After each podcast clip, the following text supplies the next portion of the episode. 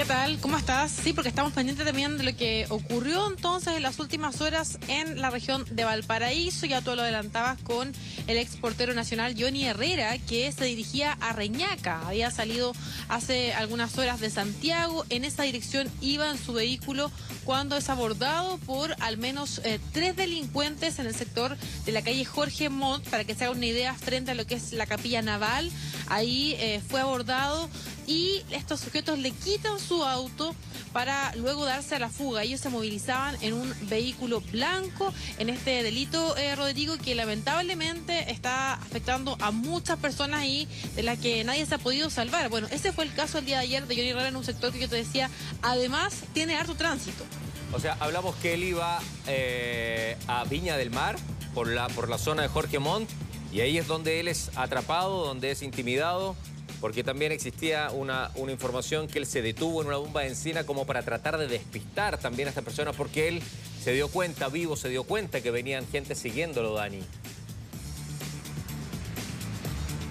Claro, eso es lo que él ha declarado, pero esto se produce en el trayecto que él tenía, el destino final era hacia Reñaca y estas personas lo abordan, le quitan su vehículo eh, de alta gama y después lo que se sabe por el momento es que también habrían escapado en dirección hacia Concón. Esa es la información que maneja la Policía de Investigaciones, además que va a estar a cargo de esta indagación. Él decía, Rodrigo, lo que muchos pensamos, afortunadamente no iba con su hijo, eso es lo que además le preocupaba finalmente, porque a sujetos incluso eh, lo amenazan, uno de ellos dice, con eh, darle eh, un balazo, así contaba él. Revisemos parte de lo que ha dicho en las últimas horas la PDI que tiene esta investigación.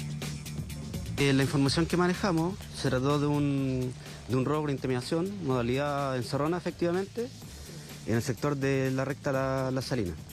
se está realizando levantamiento de, de cámaras, testigos y un otro peritaje que sea pertinente para la ubicación de, lo, de los autores. Bueno, y con, y con armas de por medio, Daniela, ¿habían, ¿había alguien que lo amenazó directamente con armas, Johnny? Claro, se habla de por lo menos cuatro sujetos que lo habrían abordado, dos de ellos habrían eh, bajado como tal a hacer la encerrona y ellos con arma lo amenazan para poder bajarlo del vehículo y llevárselo en un tiempo, claro, no fueron más de un par de minutos. Yo te decía que afortunadamente él iba solo en dirección hacia el sector de Reñaca y ahora se va a trabajar con las cámaras de seguridad para poder ver si es que hay algún registro de quiénes serían entonces los autores de esta encerrona en la región de Valparaíso. Te invito a que revisemos el relato que hubo de él, que también habló con la prensa al salir de la unidad policial. Se me cruzó un auto con gallos con, con pistola, se bajaron dos, eh, eran como cuatro, me venían siguiendo, me di cuenta. Y mm, me quitaron el auto, me apuntaron, eh, decían pegarle un balazo, pegarle un balazo, pero creo que era más para meter miedo, qué sé yo. Y eso, gracias a Dios, no pasó. Eh, no. Pero gracias a Dios creo que no pasó nada más y no iba con mi hijo, que eso es lo mejor, solo material. Sí, bueno, solo lo material, me gusta mucho esa, esa reflexión que hace Johnny Herrera, que no estaba su hijo, obviamente lo más importante, que no hubo utilización de, de armas de fuego, que él está en buenas condiciones, le mandamos un abrazo grande a él, a su familia. Y acá no hay respeto por nadie, ¿ah? no hay respeto por nada. Acá eh, al, que, al que caiga y caiga nomás. Así, así está la cosa hoy día, así está la cosa. Y es durísimo, pierde su auto, que bueno, después lo van a poder encontrar. Fíjense que estaba leyendo algunos datos que, que tenía respecto a esto. El Servicio de Encargo y Búsqueda de Carabineros informó que el 76% de los robos de vehículos se ejercen cuando estos están estacionados. El 76% y el otro 24% ocurre a través de la violencia con encuentro entre víctima y delincuente, que sería en este caso.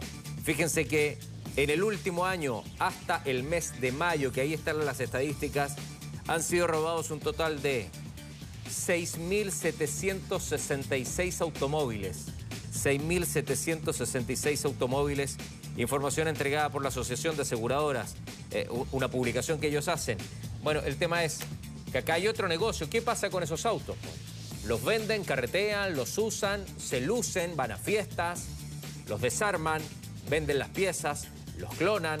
Entonces, acá hay una cadena muy larga, porque este es el primer episodio, el más duro, el más grave, porque puede haber violencia, puede haber gente muerta, hay agresividad, hay utilización de armas, hay miedo del que lo recibe, en este caso Johnny Herrera, menos mal que iba solo, pero después de esto hay un, hay un, hay un encadenamiento de muchas piezas más y es ahí donde también hay que ir a atacar.